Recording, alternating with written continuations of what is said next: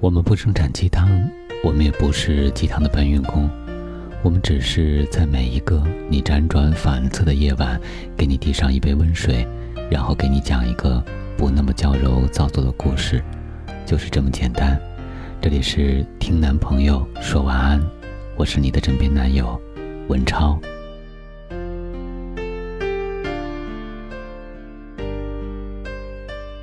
无论是爱情还是友情。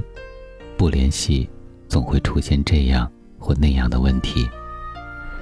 前段时间刷朋友圈，看见许久未联系的好友发了一条动态，打开评论，但是又找不到合适的措辞，于是默默点了个赞。不知道什么时候开始，我们之间渐渐变成了互相点赞的关系了。微信好友将近一千个。但真正说得上话的，又能交心的，没几个。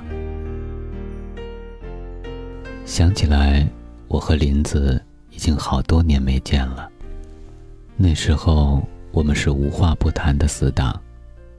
我失恋了，他替我去找那个渣男算账；他出去跟男生约会，我帮他跟家里人打圆场。喝酒喝到断片儿，他边扛着我边骂。但还是照顾了我一夜。我们曾经好的像亲人。后来他考上了老家的公务员而我依然待在这个城市。就这样，我们各自有了新的社交圈子，有了新的生活。每天忙碌之后，只想休息，想不起来要跟谁联系，心里觉得。就算说了自己的现状，感觉对方也不能理解，多说无益。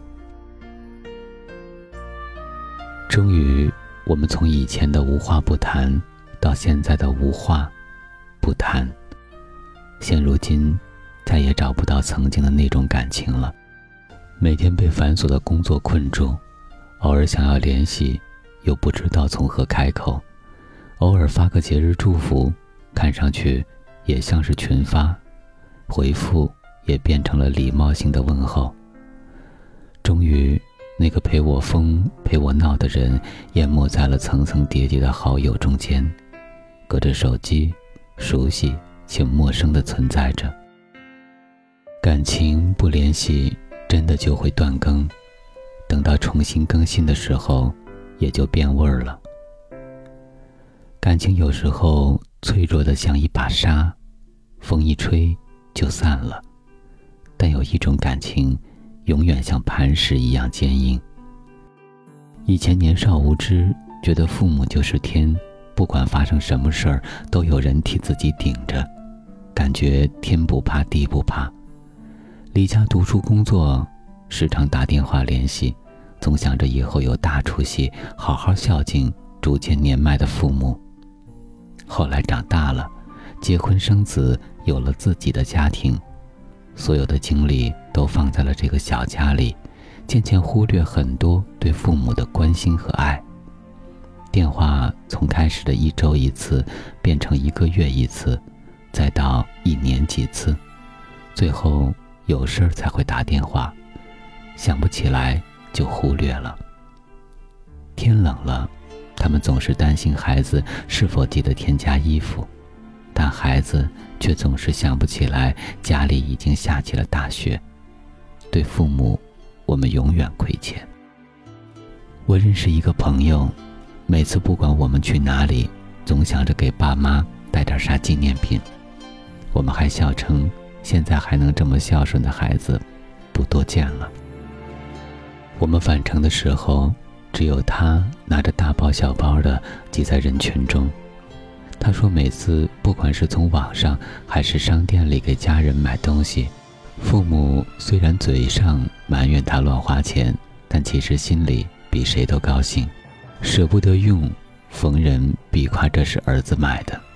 的确，在父母眼中，没有什么价格高低，只有你的一点心意以及一颗常回家看看的心。”一直以来，没有什么事情比联系更加重要了。不管是爱情、友情还是亲情，不联系的感情很容易出现问题。就像《前任三》里面的孟云和林佳，所有人都知道两个人爱得死去活来，明明有很多机会可以挽回这段感情，却偏偏相互不愿意先开口，吝啬一通电话，一条短信，结果阴差阳错，一个以为会挽留，一个以为不会走。分开之后才明白，总会有一个温柔的人出现，让你变得温暖，然后默默离开。不管什么样的感情，不联系都会变质。我还爱，你也还爱，可就是谁也不说，最后只能抱着遗憾，各奔东西。已经记不清那个熟悉的头像多久没出现在我的聊天列表里了。那个只要一见面便依然倍感亲切的老友，我已经忘了他上一次笑是什么时候，还有准备了一桌子我爱吃的菜，不管到多晚，都会等我的他们。两鬓的白发也多了许多吧。愿我们能早日明白，人世间有许多幸福，都是共同经营、时常联系累积来的。都说感情是越联系越好的，微信不回的时候，敢不敢见一面？见不到面的时候，敢不敢把自己的爱与想念打包送过去？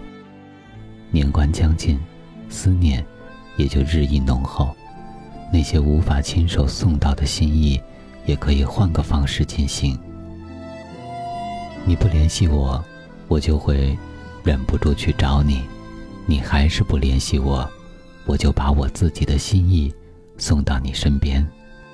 一生太短，一瞬好长，等待太久了，喜欢就主动点吧。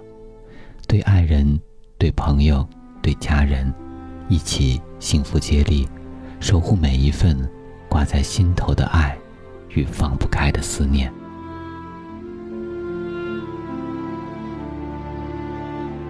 今天的晚安故事来自于二更食堂，我是今晚的主播文超，我们在此月色浓妆伴你入眠，晚安，宝贝。